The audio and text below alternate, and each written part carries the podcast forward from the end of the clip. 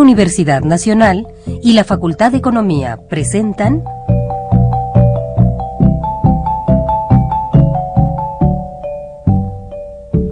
Los bienes terrenales.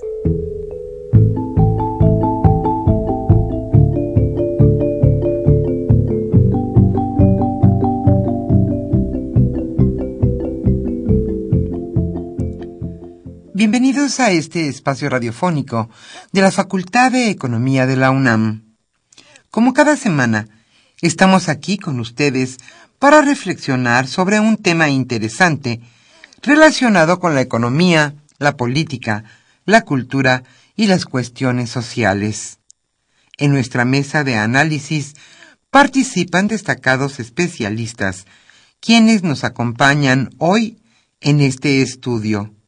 Y como siempre, le invitamos a participar en este programa a través de sus llamadas telefónicas. Para nosotros es un gusto saber que usted desde su casa, desde su oficina o en el lugar donde se encuentre, se interesa en el tema que tratamos. Nuestro número 5536 8989. Repito con mucho gusto. 5536 8989.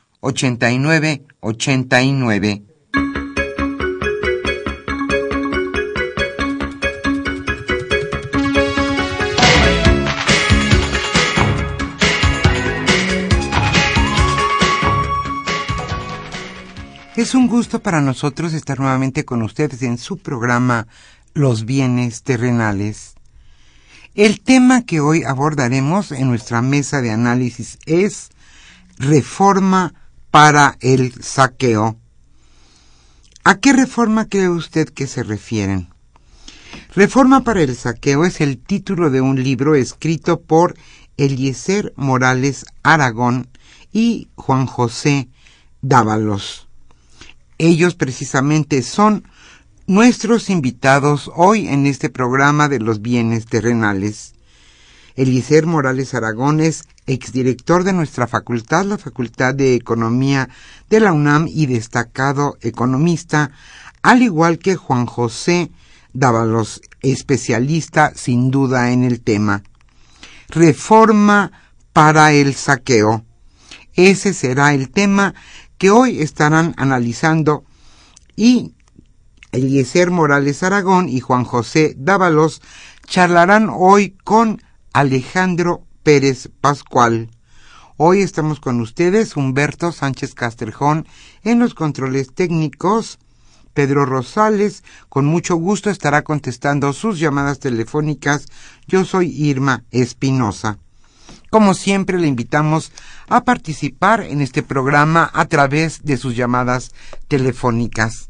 El libro que hoy estaremos obsequiando a los primeros radioescuchas que se comuniquen a este programa es El Slum Tercero. Este libro es de Eliezer Morales Aragón, Luis Fernando Talavera, Francisco Muñoz, José Ávila, José Manuel Muñoz y Jorge Poloux Muñoz Ledo. Le invitamos a participar, como le decíamos, ya que sus llamadas telefónicas son muy importantes. Nos interesa conocer su opinión y también sus comentarios. Reforma para el saqueo, repito, es el tema. Antes de iniciar la mesa de análisis, le invitamos a escuchar la economía durante la semana.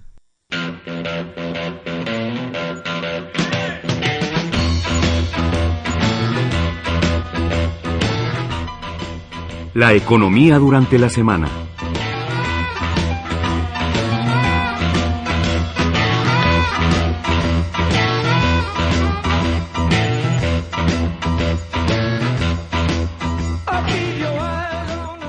Ratifican a Agustín Carstens. Con el voto en contra del PRD y algunos senadores del PAN y PT, el Senado ratificó al gobernador del Banco de México, Agustín Carstens. El dictamen de la Comisión de Hacienda fue avalado por 84 votos a favor, 16 en contra y 3 abstenciones. En contra de la ratificación votaron 12 senadores del PRD, los petistas Manuel Bartlett y Laida Sansores y los panistas José María Martínez y Raúl Gracia.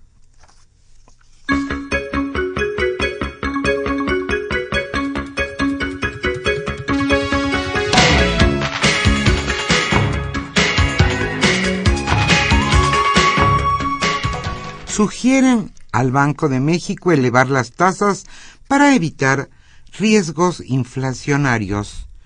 Tras la decisión de la Reserva Federal estadounidense de mantener sin cambio su tasa de interés entre 0 y 0.25%, el peso podrá tener un respiro, pero solo por un corto plazo.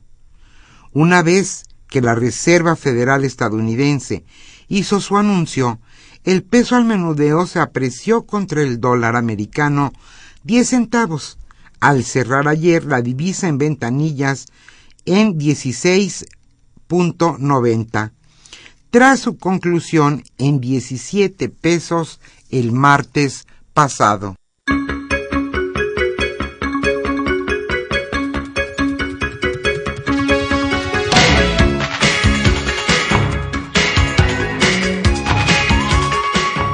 Los chinos ya están bebiendo tequila.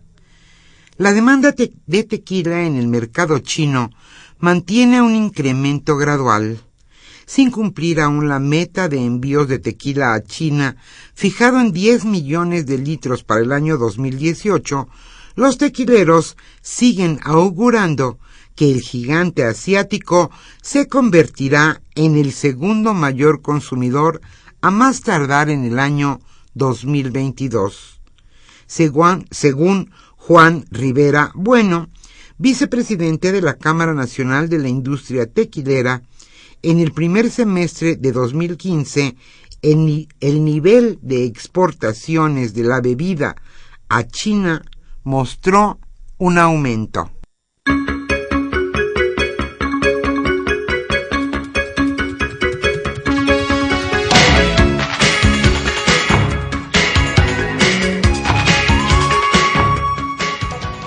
En el Distrito Federal trabajamos mucho, pero no nos alcanza.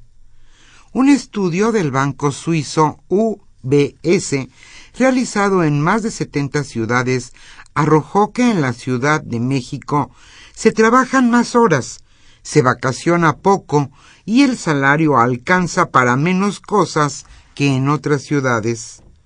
Los ingresos de los también llamados chilangos están entre los más bajos del mundo, solo por arriba de los que se reciben en Sofía, Manila, El Cairo o Mumbai, pero por abajo, por ejemplo, de Río de Janeiro, Sao Paulo, Santiago de Chile o Buenos Aires. Según UBS, en la capital del país se elabora en promedio 2.261 horas al año y a cambio se cuenta con 17 días de vacaciones pagadas. No obstante, la sonrisa se borra al saber que los parisinos emplean 1.600 horas al trabajo y tienen 29 días de vacaciones.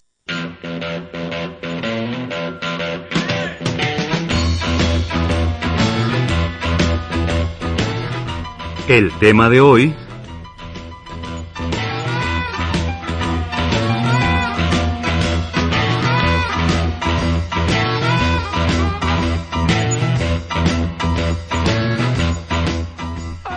Como señalamos al inicio de este programa, el tema que abordaremos hoy en nuestra mesa de análisis es Reforma para el saqueo.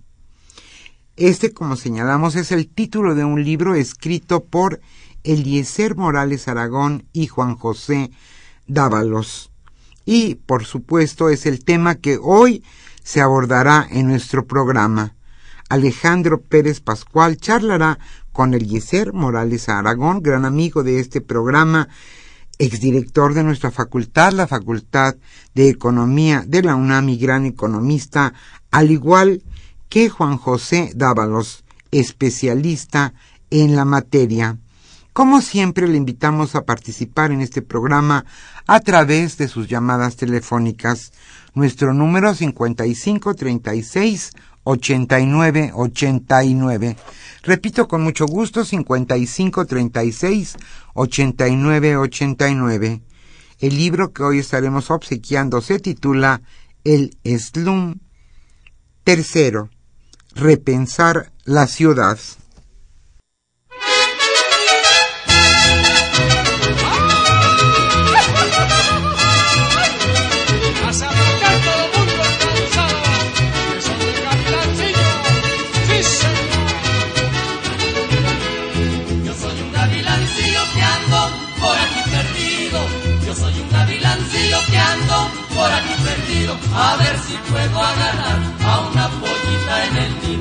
Ver si puedo agarrar a una pollita en el nido. Ay, mira la la la, ay la la la, ay mira la la la, ay la la la. Yo soy un gavilancillo que ando por aquí perdido, a ver si puedo agarrar a una pollita en el nido.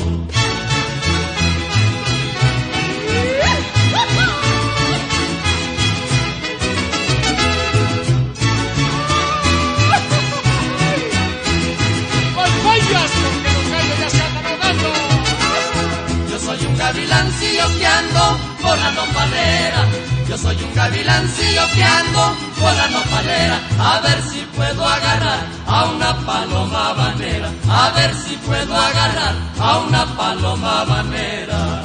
Ay, tira la la la. Ay, la la la. Ay, tira la la la.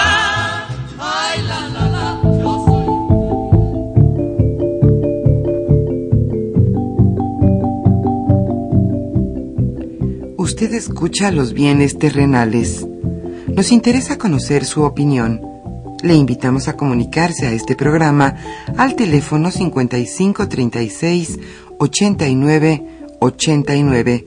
Repetimos con mucho gusto, 5536 89 89.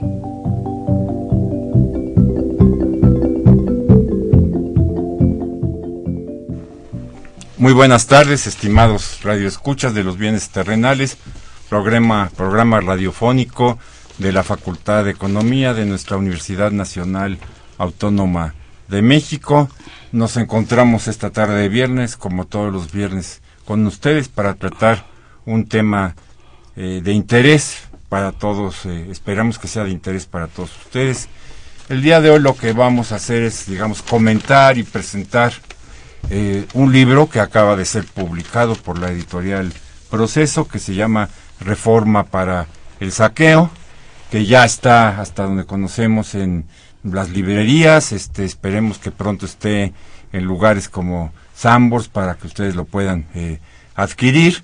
Y este libro es el resultado de un, digamos, intenso e importante esfuerzo de profesores de la facultad y de fuera de la, de la facultad para analizar todo lo que tuvo que ver con las iniciativas de reforma en el sector eh, energético y más específicamente en el sector eh, petrolero.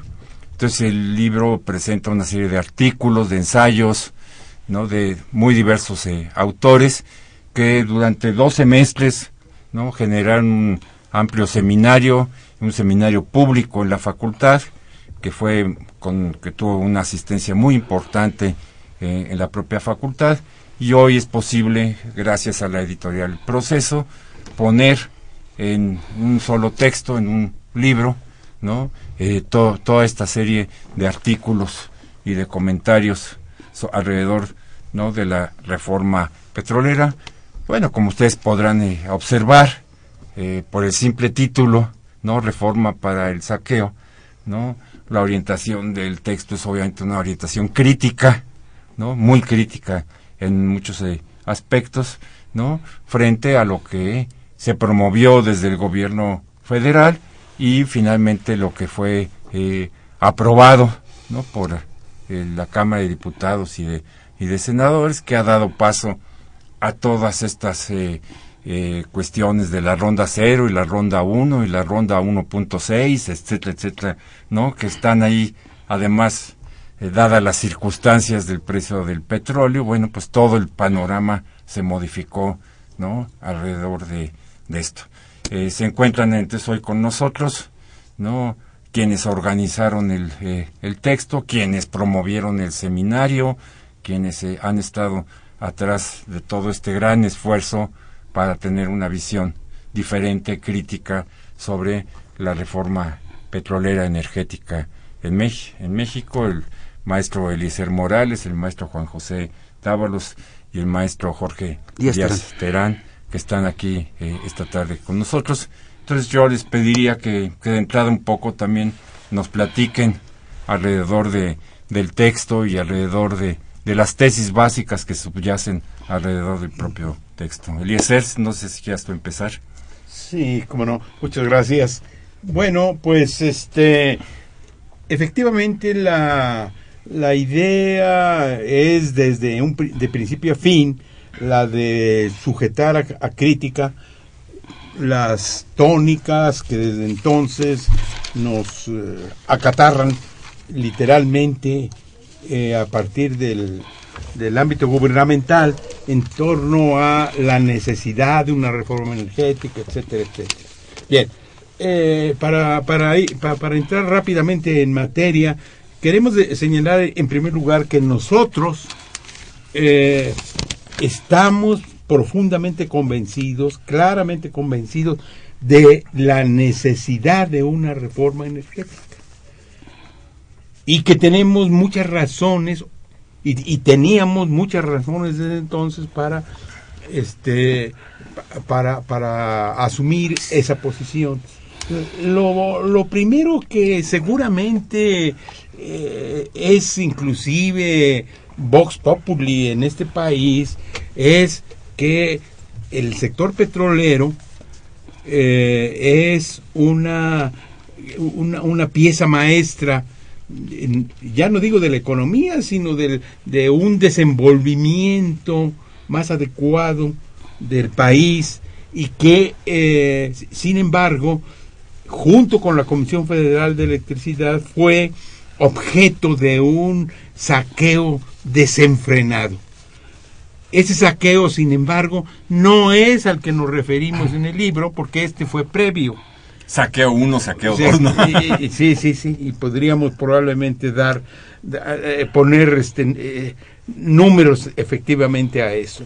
Entonces, eh, nosotros creemos que efectivamente era y sigue siendo una reforma necesaria en nuestro sector energético y que era es, es, es útil ello que hay N circunstancias. Mencioné inicialmente la terrible lacra de la, de, la, de la corrupción en, el sector energético, no solamente en, en, Pemex, sino también en la Comisión Federal de Electricidad.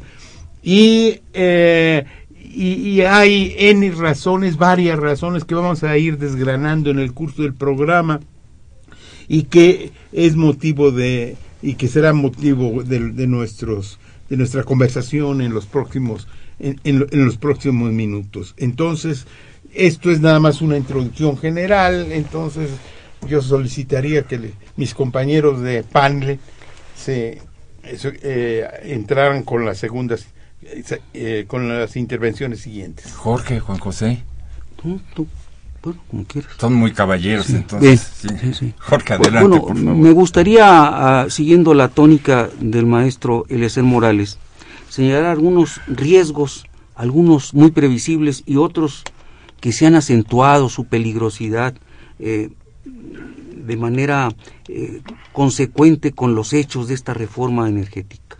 Por un lado, eh, hay que considerar que se puso en un grave riesgo la viabilidad financiera del gobierno federal.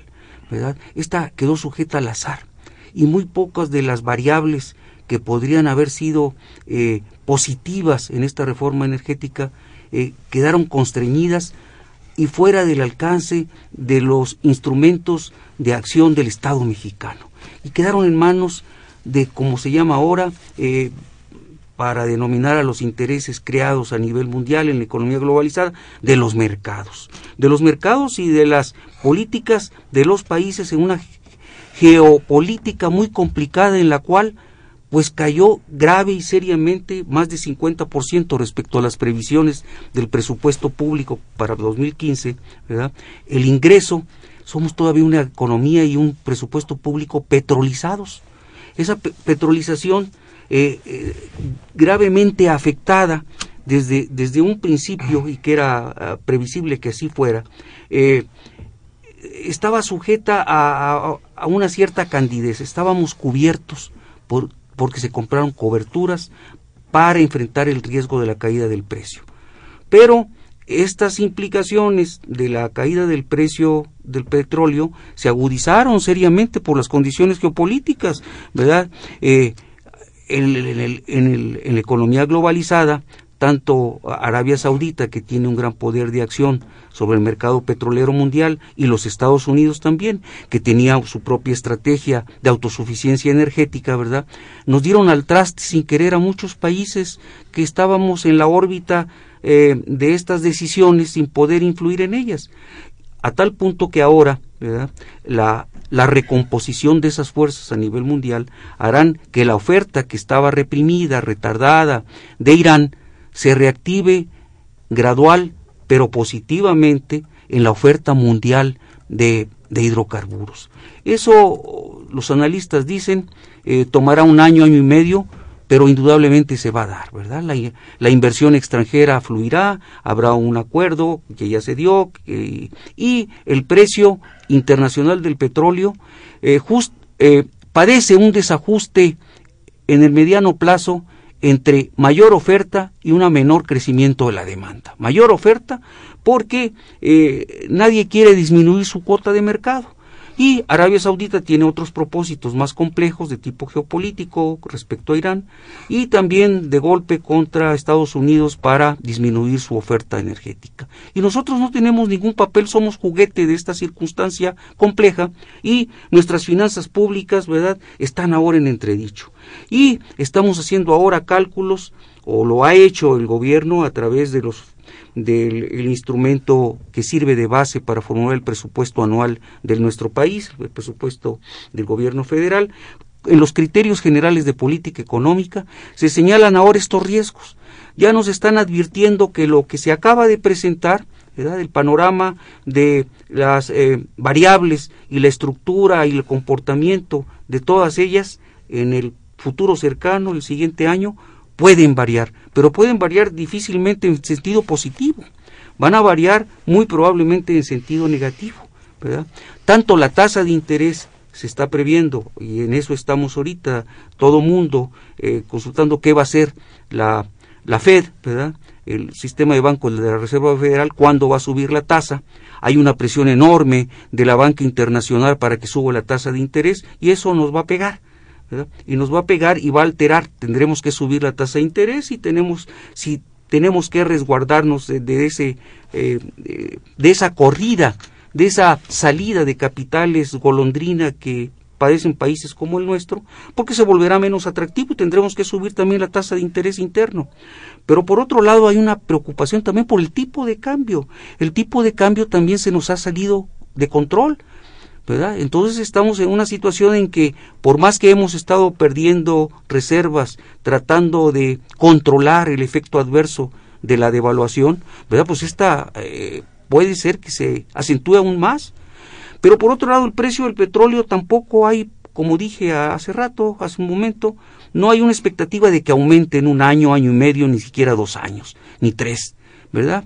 Eh, más bien vamos a enfrentarnos a una situación de superabundancia de la oferta, de crecimiento lento y una cosa que nos advierten ahora sí para curarse en salud los organismos internacionales como el Banco Mundial, la OSD, es eh, cuidado Estados Unidos cuando muevas esta de súbito la tasa de referencia de redescuento de la Fed al sistema financiero privado norteamericano porque vas a afectar a, muchos países y los vas a afectar en la tasa de interés, va a haber movimientos de capitales, va a haber inestabilidad financiera, mucho cuidado cómo lo hagas, si lo haces gradualmente no es lo mismo que si lo hagas, lo hagas de golpe, etcétera, etcétera.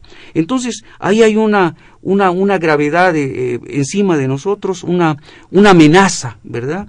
Eh, tanto por el tipo de cambio, por la tasa de interés, por el precio del petróleo. La cobertura en este año supuestamente nos compensaría parte del déficit en que eh, parcialmente se había eh, considerado que debíamos de tener a final del año, pero este es un efecto contable al final del año. Me gustaría decirle a nuestros radioescuchas que a lo largo del año es muy importante cómo se ejerce esta situación del gasto público. Generalmente en la jerga presupuestal, eh, porque estuve dentro de ella algún tiempo en mi vida profesional, eh, se trata de generar economías cuando faltan ingresos. ¿Cómo se generan estas economías? Retrasando el suministro de los recursos para su ejercicio. Es típico, por ejemplo, que la inversión, el gasto de inversión se retrasa hasta el último trimestre, los proyectos arrancan tarde, pero el gasto corriente también. Se induce que las entidades que tenían un cierto presupuesto en un nivel de 100 generen economías que al final de cuentas, ¿verdad?, disminuyan el déficit público. Entonces, esta situación, cuando atacamos a eh, puntos neurálgicos de nuestro sistema económico que no lo querían ver o no lo hemos querido ver como es todavía, Pemex y CFE, implica graves deterioros para el sector privado, para los perceptores de ingresos, para los consumidores. ¿Por qué? Porque eh, eh, primero los proveedores de bienes y servicios para empresas tan importantes como Pemex y CFE afecta las cadenas de producción y de valor que están para ser proveedores para antes de llegar estos bienes y servicios a Pemex. Hay un encadenamiento de empresas enorme. Se estima que hay 15, 20 mil empresas encadenadas a que eh, les pague a tiempo o no la Comisión Federal y Pemex sobre todo. Y si, y si no hay esta, este pago oportuno, ¿verdad? La cadena, en estas cadenas de interrelacionadas hacia atrás, lo que ocurre es que todo el mundo empieza a padecer financieramente. No tiene recursos para pagarle a su mano de obra, despiden personal, eh, tienen, eh, no quieren asumir un riesgo de darle eh, bienes y servicios en forma normal a un proveedor que tarde en pagarles. Entonces, eso es un problema serio en todo el sistema económico lo permea, ¿verdad? Y produce graves distorsiones, eh, afectaciones, que bueno, pues que afecta nuestro nivel de vida, las posibilidades de empleo y la producción nacional también se deteriora. Por lo tanto, hasta nuestras estimaciones del PIB observarán ustedes si escuchan la radio, como generalmente la deben de escuchar en Radio UNAM o los periódicos, ¿verdad? Que eh, eh, estamos continuamente, el Banco Central y la Secretaría de Hacienda, bajando las previsiones de crecimiento para este año. Pero ya, desde ahorita, para el año siguiente, ya la previsión sustento del presupuesto público del año que entra, ya está en entredicho también, y quizá en forma más grave, ¿verdad? Bien. Juan José, eh, un poco si nos platicas de, del, del, texto, del libro, de los autores que están en el, en el mismo, entre parte de, de lo que nos quieras comentar. Eh, pues eh, muy buenas tardes al auditorio y gracias a nuestra Facultad de Economía de la UNAM. Eh, el libro, eh, primero quiero decir, aclarar algo importante. el maestro Eliezer Morales Aragón y un servidor somos coordinadores y también autores, pero no somos los autores de todo el libro. son aproximadamente 27 ensayos, si no me falla la memoria, que en cerca de 500 páginas publicadas, debo aclarar, por Ediciones Proceso, no Editorial Proceso. Se llama Ediciones Proceso. Es un detalle que, bueno, la editorial nos ha solicitado tener Ediciones presente. Proceso. Así es, así no, se llama. No, no conozco, perdón, pero no conocía yo, digamos, el detalle al mencionarlo. Bueno, un pequeño detalle de nombre que es importante Para ellos debe ser conservar. Importante. Así es. Eh, y, y en este, en este libro tenemos digamos, una serie de, de documentos que abren con un mensaje, una, una declaración a la nación, un de, desplegado de plana completa que fue publicado el día que de diciembre que se aprobó. De... 23 de diciembre efectivamente de 2013, de 2013 cuando se publicó, creo que fue un viernes, si no mal recuerdo, un viernes en la jornada eh, de, de, cuerpo entero, pues, eh, en donde firmamos una serie de, de gentes, no todas son autoras en el libro, muchas fueron ponentes eh, y de, de, todas estas personas eh, quienes eh, finalmente por una razón o por otra pudieron o alcanzaron a enviar sus trabajos para el, para la publicación, el resultado derivó en el libro, en la obra colectiva que se viene a denominar Reforma para el Saqueo, Foro, Petróleo y Nación. digamos, tiene varios apartados. El primero toca el, eh, un tema que tiene que ver con el proceso jurídico constitucional de, de, la aprobación de la reforma, en el cual participan autores, pues que honestamente para mí es un honor haber podido decir eh, eh, haber, haber podido colaborar en coordinar este tipo de esfuerzos. Por ejemplo, el doctor Diego Valadez, el ingeniero Javier Jiménez Espriu, eh, escribe Emilio el doctor Emilio Zorrilla Vázquez, escribe estoy olvidando a, un autor y no tengo la, no imprimí el documento, no lo traigo a la mano, pues. En, la segunda parte es sobre la cuestión petrolera propiamente dicha. En esta eh, participan, colaboran autores como el ingeniero Felipe Ocampo Torrea, como el ingeniero eh, Francisco Garaycochea Petrirena, eh, participa eh, Fabio Barbosa Cano, participa... Rocío. ¿Quién? Rocío, ¿no? ¿Qué Rocío? Rocío, la Rocío Nale, no, Ah, Rocío Nale, no, no, ella no escribe en el libro, perdón. Rocío Nale fue ponente en el foro, pero no fue, no fue no fue autora. Estoy, no estoy diciendo todo, si es un poco de memoria, también invitándolos a que lo compren y que lo, y que ve, revisen el índice. Una tercera parte, eh, bueno, eh, eh, una tercera parte que, que, que es, dedicada a cuestiones de electricidad, cuenta con las colaboraciones de José Manuel Muñoz, eh, de José Manuel Muñoz, del ingeniero José Manuel Muñoz, de Leticia Campos Aragón y de una joven estudiante socióloga que está haciendo ahora la maestría en ingeniería petrolera o la carrera, pues, es Ana, Ana Gutiérrez. Eh, hay otra parte sobre temas ambientales, una sobre temas un poco histórico-culturales que tiene que ver, por ejemplo, el ensayo del, del abogado Jesús Antonio Carlos Hernández, que escribe eh, retomando pues un poco la beta del cardenismo desde, desde la participación, digamos, en, en su caso que, que es algo que él domina muy bien, de eh, la perspectiva lombardista de Vicente Lombardo Toledano. Bueno, eh, eh, olvido, he olvidado nombres de, de, quienes participaron en el, en el, en el libro. Ramón Carlos Torres, por supuesto, le escribe en la parte petrolera. Debo decir al maestro Eliezer Morales y a, y, y a mí mismo, un servidor, Juan José Dávalos. Eh, también hay una cantidad de personas que participaron en el foro, que colaboraron, enriquecieron con sus propuestas. Debo decir que no son, no se trata de algo como una ONG, un partido político, una, más bien es una, una labor que hicimos cumpliendo, entiendo, con las funciones eh, constitucionales y legislativas de la UNAM, que son la docencia, la investigación y la difusión de la cultura, con una orientación democrática y con, con, eh, con la búsqueda de contribuir a los grandes problemas nacionales.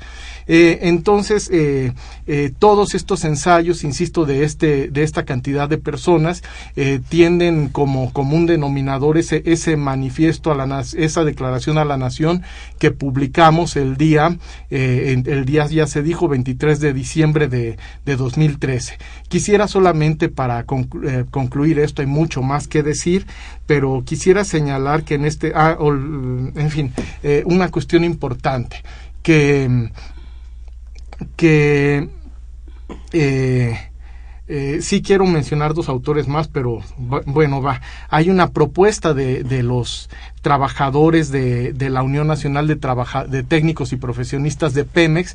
Debo decir que varios de los participantes eh, son eh, colaboradores de distintas asociaciones civiles, no es un grupo, no es un frente eh, ciudadano ni nada, es como una alianza de, de, personas preocupadas por, por estos temas. Debo mencionar al Observatorio Ciudadano de la Energía, Asociación Civil, debo mencionar al Grupo Ingenieros Pemex Constitución del 17, al Comité Nacional de Estudios de la Energía, debo mencionar a, ya mencioné a la UNTIP, eh, eh, estoy olvidando también, eh, perdón, pero a veces la comida no le sienta uno muy bien se me van datos de momento, ¿no? A nosotros la edad y a ti la comida. Pero, pero será eso, y, y, en fin, pero el, el, asunto es que quiero destacar es, es una cuestión en la cual logramos convocar y se le agradece eh, investigadores universitarios, pues del Instituto de Investigaciones Económicas, del Politécnico, de la ESIA, de, del Programa Universitario de Estudios del Desarrollo, profesores del posgrado de la Facultad de Economía y de la licenciatura. Bueno, a todos ellos agradecemos, incluso estudiantes logramos que hubiera jóvenes estudiantes que después se convirtieron sus trabajos en trabajos de tesis, ¿no? Y siguen trabajando en el sector energético. Bueno, entonces digo, eh, eh, destacando esto, eh, la cuestión de que de que no es un frente, pero sí tenemos en común ese, esa declaración. Y de ahí solamente quisiera subrayar algo que ya dijo aquí el, el maestro Eliezer, y es la cuestión de que efectivamente no es que seamos anti, el crítico lo entendemos no en el sentido destructivo, negativo, sino era en el sentido de que no creemos, de eso, sí, de eso sí creo que todos estamos convencidos, que hubiera sido la única y la sola forma de reforma energética que se podía dar la que se aprobó. De hecho, más bien consideramos que que lejos de ser una reforma energética se redujo en gran medida a una reforma que además no ha sido exitosa y no lo digo con gusto, de eso ya aportó una serie de datos el maestro Jorge Díaz Terán ahorita, pero eh, fue más bien una reforma petrolera, hacendaria, eh, que tiene mucho que ver con eh, compromisos de corto plazo y con la necesidad de alimentar un gasto corriente y, deudas de compromisos construidos pre previamente por el sector público que no, no necesariamente tiene que ver esto con corrupción o, o, falta de transparencia, cosas que se pueden dar desde luego naturalmente. Eh, tiene mucho que ver con cuestiones que no se han dicho. Por ejemplo, la ronda cero implicó con el nuevo régimen jurídico de empresas productivas del Estado que se le asignó a la CFE, a, Pe a petróleos mexicanos, etcétera. La ronda cero eh, implicaba darle a, a Pemex la certidumbre de contar con una serie de campos petroleros. La ronda uno que es la que no fue exitosa, de 15 campos solamente dos, en dos mostró interés la, la iniciativa privada, nacional y extranjera, porque quieren condiciones leoninas, en donde tengan realmente ellos eh, porcentajes muy, muy significativos de utilidades para ellos y dejar una cantidad casi significativa o comisión al Estado. Bueno, antes que la ronda 0, 1 y lo que venga, hay un problema desde hace por lo menos 15 años y pienso en 15 años, por ejemplo, haciendo mención al periodo que en el que en el contexto de su informe presidencial hizo referencia Enrique el presidente Enrique Peña Nieto, eh, 15 años hablaba él de de, por, de forcejeos, de pujas para sacar las reformas, etcétera. Bueno, es cierto que venía un periodo en el que se venía peleando indudablemente, había una controversia fuerte en el país porque el sector energético tiene que cambiar, de eso estamos todos convencidos, lo que impulsaron la, reforma que aprobó a rajatabla eh, y rápidamente el gobierno federal, como los que proponíamos una alternativa. Eh, el punto es que eh, en este largo periodo eh, se fueron de, de, de, 15 años, digamos, tendríamos que tomar como referente pues el, la aprobación del Telecano el año 90, por ejemplo, eh, tal vez un poco antes, pues la reforma de Pemex, eh, los cambios a la ley del servicio público de la, de la energía eléctrica, etcétera.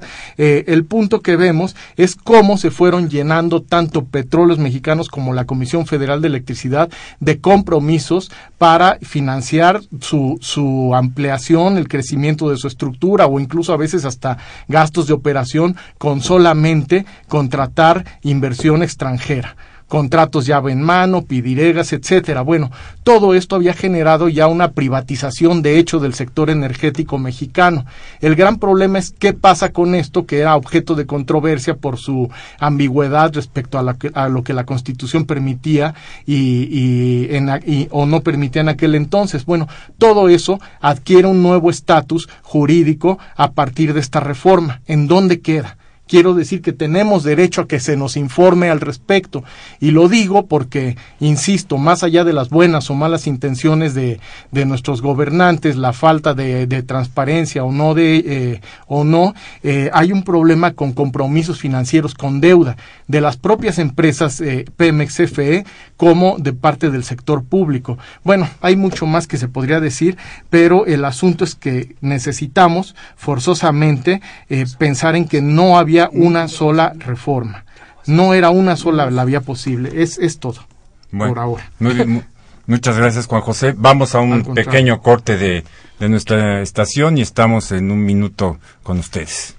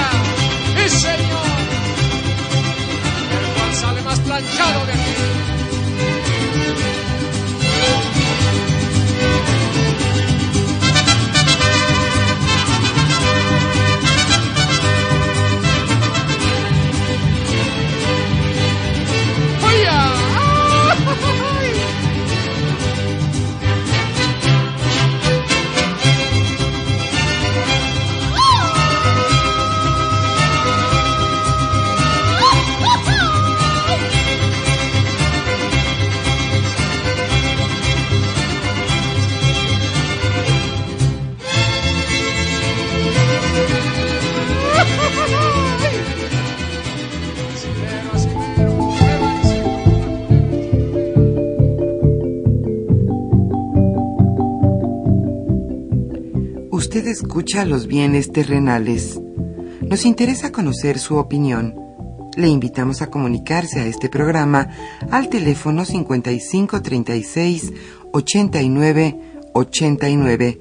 Repetimos con mucho gusto, 5536 89 89.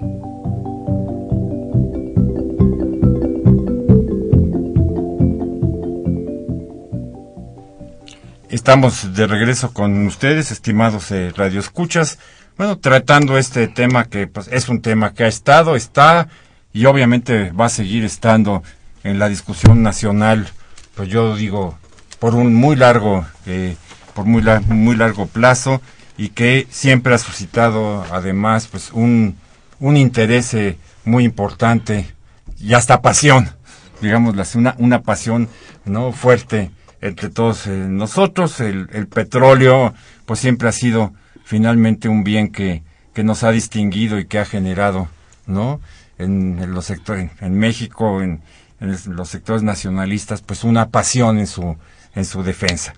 Eh, quiero también invitarlos eh, cordialmente a, a todos ustedes a que el próximo día 22, ¿en qué cae el 22? Es, en martes. El martes próximo 22 a las 12 horas la ma mañana hará, eh, la facultad hará la presentación eh, de, del libro, ¿no? En el auditorio de nuestra facultad, en el auditorio Ho Chi Minh. Entonces, todos los que estén interesados en, en la presentación de, del mismo pues, quedan cordialmente eh, invitados a, acompañarnos, ¿no? El próximo martes a las, a las 12 a las 12 horas, incluso quienes estén interesados por el libro, ahí estará a la disposición ¿no? De todos, eh, de todos ustedes. Y bueno, por el otro lado, aquí, este, incitar a nuestros visitantes del día de, del día de hoy a que en el corto plazo, digamos, eh, puedan retomar el seminario que ya se dio en términos de empezar a evaluar, ¿no? A empezar a, a generar una serie de análisis, un poco aquí Jorge ya empezó, ¿no? Con esa digamos, esa evaluación, no más, más, bien no de lo que fue, ¿no? sino ya de los resultados que, que, que están, Y bueno, seguramente podrá proporcionarnos a todos nosotros una serie de artículos, de ensayos, de investigaciones, de puntos de vista que serán muy importantes para enriquecer nuestra visión de lo que sucede eh, en México. Entonces aquí un poco los quiero comprometer a que se echen el fardo encima y las dificultades de organizar eh, lo que ya organizaron, que bueno, eh, no, no parece, pero es un trabajo no muy fuerte, muy arduo estar invitando gentes que acepten, eh, eh, después tomar las ponencias, recopilarlas, etcétera. Es un trabajo, pero bueno, creo que, que es muy importante que haya una continuidad, ¿no? En este, en este trabajo. Eh, Jesús Ríos de Radio Escucha asiduo de nuestro programa de la Miguel Hidalgo nos escribe y nos, nos habla y nos dice que el siguiente comentario, definir esta reforma como destinada al saqueo, elude el diagnóstico que plantea el diseño general de las llamadas reformas estructurales. Tienen precisamente este fin, con la consolidación del modelo económico. Jorge Aguilar de Tlalpan nos pregunta, en opinión de los invitados, ¿eran o no necesarias llevar a cabo estas reformas estructurales? ¿Por qué sí o no? Eh, Arturo Báez Hernández felicita al programa y a los conductores, así como a los invitados y sus comentarios muy acertados. Pues muchísimas gracias, Arturo, en nombre propio de los invitados del mismo. David Gómez Sisto, de Álvaro Obregón. Eh, lo que están hablando que no es, eh, es lo que Alfredo Jalife viene hablando desde 1944. Lo único que se hizo fue llevarlo a términos jurídicos el robo del del petróleo. Jesús Hernández de Nezahualcóyotl, las reformas que nos bombardean con todas son anuncios de beneficios, son mentira. Estas reformas vienen a afectar a la pequeña y medianas empresas, así como al pueblo.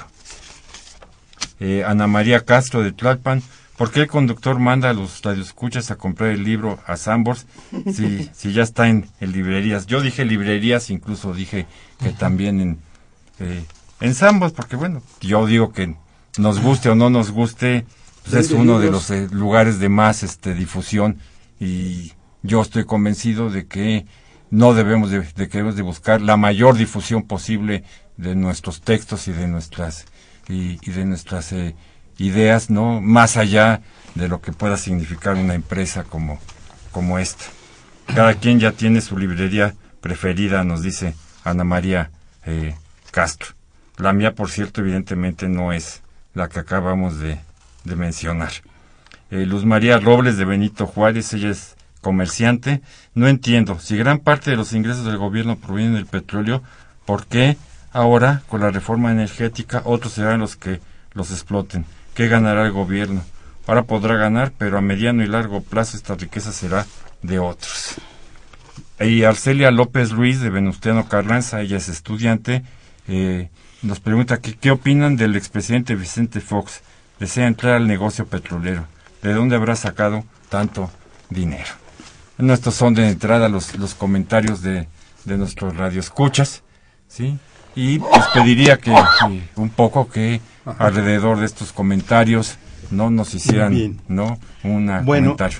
Eh, eh, yo desearía retomar el uso de la palabra eh, a, partir de puntualizar tres, cuatro cosas que son importantes y que tienen que ver con eh, elementos que sí son necesarios, que es necesario que, que, recapitulemos sobre ellos más allá de las eh, acotaciones del más allá de lo que de lo que se propuso llevar a cabo y, y lo consiguió el gobierno federal. Lo primero de ello que yo ya mencioné es el, que concierne a la necesidad, a la necesidad que, que existía y que existe todavía sobre atender un problema de corrupción brutal, tanto en, Pemex y, y, Comisión Federal de Electricidad.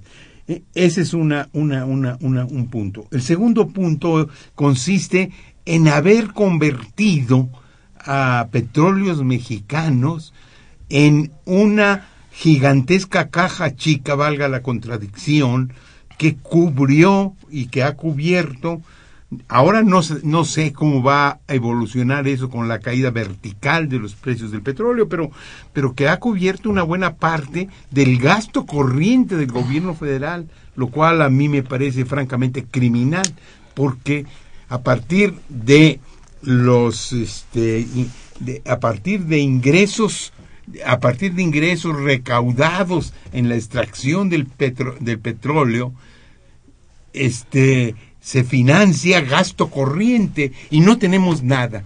Además tenemos el bestial, eh, el- el- el- la bestial este, eh, explotación del, del, del supergigante Cantarel que, eh, que fue descubierto por casualidad, pero que fue, com- fue exprimido literalmente y ha disminuido verticalmente su rendimiento en los últimos años.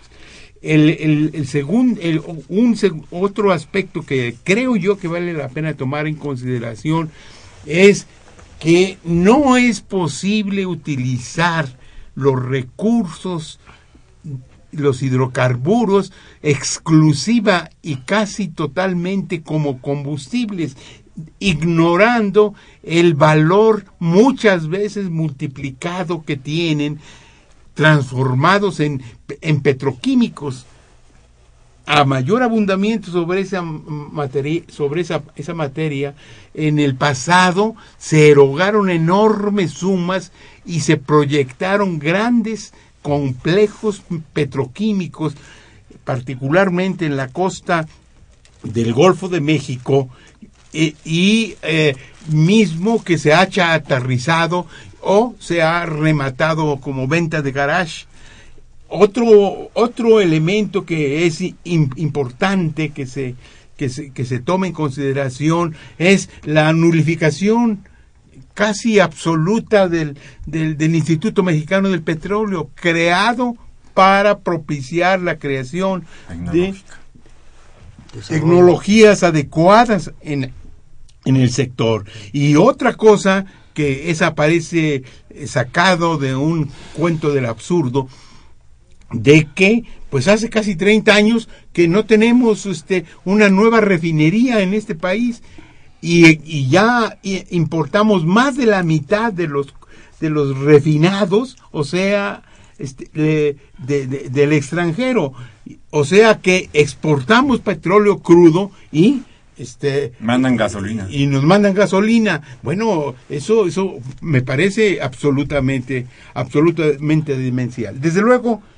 estos no son todos los elementos que nosotros hemos este, deseado eh, trasladarlos y que se, se pueden encontrar en el volumen que hemos publicado, pero sí hay cuatro o cinco que sí son claves y que es necesario eh, eh, tra- traerlos a colación y ponerlos sobre la sobre la mesa porque como ya lo indicó, co- como ya lo señaló este Jorge Díaz Terán, pues se trató de una reforma puramente financista que además ha fracasado en todos sus términos.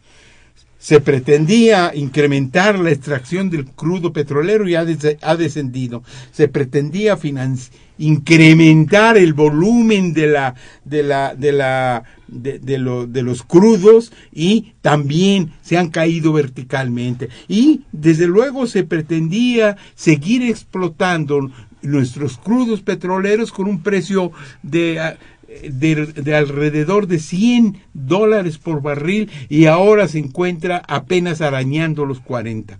O sea que ese es una eh, ese es un quebranto que no no es tan importante que lo haya sufrido el gobierno federal. No, lo sufre creo- el país. lo sufre el país y entonces eso eso es sumamente grave. Y finalmente una última cosa que es la de que el horizonte que tiene la extracción del petróleo crudo en nuestro país es relativamente breve.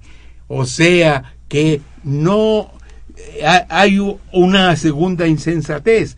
Tenemos pocas reservas probadas y sin embargo las utilizamos para exportarlas como crudo, etcétera, etcétera. Lo demás ya lo ya, ya lo dije antes. A ver. Jorge, por Bueno, favor, un par de minutos. eh, eh, ante alguna de las preguntas de nuestro radio escuchas, me gustaría enfatizar nada más un, un aspecto así como lo hizo el ma- maestro Eliezer Morales. Somos ahora más dependientes que antes con la reforma, más dependientes como país. ¿Por qué? Eh, eh, no solamente por el punto que ya hemos tocado aquí, que se trata, eh, tratado por el seminario y por varios ponentes, de que exportamos eh, el crudo, no lo aprovechamos para la integración del desarrollo industrial de nuestro país. La industria petroquímica no la creamos, más bien la abandonamos, dejamos que se envejeciera. La intentamos privatizar y no se pudo privatizar, ¿verdad? Entonces, somos más dependientes en todos los insumos derivados de, de la extracción del petróleo. Pero segundo, ahora somos también dependientes de, de las gasolinas por la carencia de la ampliación de la capacidad de producción del país de refinados. Pero ahora otras dos dependencias nuevas. Ahora necesitamos, para que operen nuestras refinerías que tenemos, de una mezcla adecuada de crudo, entre crudo pesado y crudo ligero, que tenemos que traer de, de Estados Unidos, para completar esa mezcla adecuada para la refinación. Pero peor, la, la electricidad de nuestro país, en algún momento de su ampliación, de su capacidad instalada, se pensó que podría descansar en, una, en un surtimiento adecuado de gas, pero gas, una parte pensaba que era, tenía que ser importado, y otros pensaron que podía ser sustentada en el desarrollo de la extracción del gas a nivel nacional, pero lo desperdiciamos. Cantarel era un gran yacimiento no solo de petróleo, sino de también de gas asociado. ¿Y qué sucedió? En la época de, en la época de un presidente famoso, ¿verdad? El presidente Fox priorizó la exportación a bajo precio, precio reducido del crudo y se tiraba o se quemaba, ¿verdad? El gas. Ay, el- el- el Famoso gas. por las botas, supongo. Sí, así es. Entonces, ¿qué ocurrió? No aprovechamos la posibilidad en ese momento de desarrollar más nuestra extracción y nos suplemento, nuestro suplemento para el desarrollo interno del gas. El gas, por un lado, no solo es energético para nuestros radioescuchas, para nuestro conocimiento, es un insumo industrial para industrias claves que necesitaba el norte del país industrial, ¿verdad? Eh, y ahora necesitamos gas urgentemente para qué? Lo necesitamos para generar electricidad. Nuestras plantas o una gran parte de la capacidad moderna de generación del sector eléctrico, ¿verdad? Descansa en que tenemos plantas de ciclo combinado y para eso necesitamos gas. Si no nos los vendieran los norteamericanos, ¿verdad? A un precio especial, ¿verdad? De, de- proveniente de Texas, tendríamos que importarlo de algún ri- rincón lejano del mundo, ¿verdad? Traerlo de Indonesia, ¿verdad? O del Caribe, ¿verdad? O de Bolivia, de, de algún, de algún lado, porque, porque nuestra, nuestra eficiencia industrial para generar electricidad solamente eh, resulta útil si, si utilizamos gas. Entonces, ¿de dónde va a salir el gas? Estamos dependiendo más de que nos lo vendan, ¿verdad? Los norteamericanos. Y nosotros desperdiciamos nuestra oportunidad de utilizar nuestro propio gas. Juan José, Eh, para terminar, tenemos un par de minutos. Muchas gracias. Eh, una sobre una de las preguntas, Eh, dicho de manera muy lisa y llana, eh, quienes diseñaron esta reforma energética hicieron cuentas alegres. Se hizo sobre la premisa, la idea, el supuesto de que el precio del barril del petróleo iba a permanecer rondando poco más, poco menos los 100 dólares por barril. Cuando empieza a llegar, como en la actualidad, a 40 o menos de 40, en donde para empezar se hacen ya inviables muchas de las supuestas eh, industrias verdes, el fracking, por ejemplo, está en tela de juicio por ese motivo Aguas profundas. eh, aguas profundas, desde luego, proyectos de que requieren muy costosa nueva inversión tecnológica como Chicontepec, etcétera, ¿no?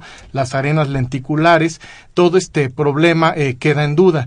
Pero bueno, el gran problema es se hicieron cuentas alegres. Primero, de que iba a mantenerse elevado el, el costo del barril del petróleo. Segundo, segundo que, que iba a que iba a crecer la producción como nunca. Nada de eso ocurrió. Quiero recordar al ingeniero Rafael de Celis que decía muy claramente, México no es un país petrolero, no debería exportar sino procesar el petróleo. También al, al, escritor Federico Campbell Quiroz, que se dio ambos, el ingeniero de Celis como Federico Campbell, lamentablemente fallecieron después. Quiero agradecer a otras personas como la investigadora Rosario Robles de, de la Universidad de Sonora, en fin, una cantidad de gente. Si ya se nos va el tiempo. Gracias. Pues muchas gracias. Eh, agradecemos también las eh, comentarios y preguntas del arquitecto José Luis eh, Marroquín y del ingeniero Manuel Quirós, que ya por cuestión nos llegaron demasiado tarde, no podemos escuchar. Darles las gracias a nuestros eh, invitados de, de esta tarde y darles las gracias a nuestros radioescuchas y nos encontraremos aquí el próximo viernes. Muchas gracias.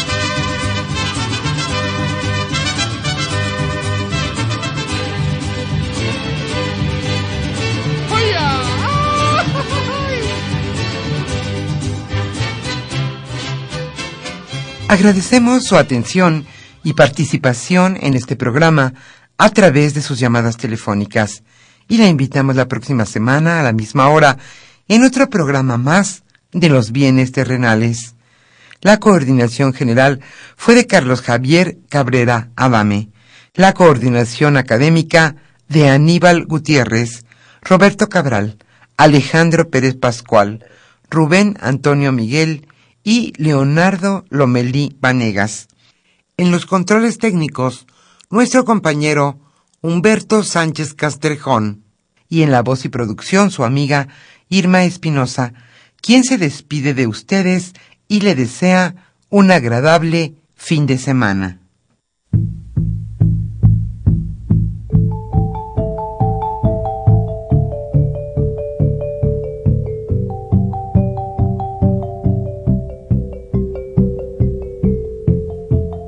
Radio Universidad Nacional y la Facultad de Economía presentaron Los bienes terrenales.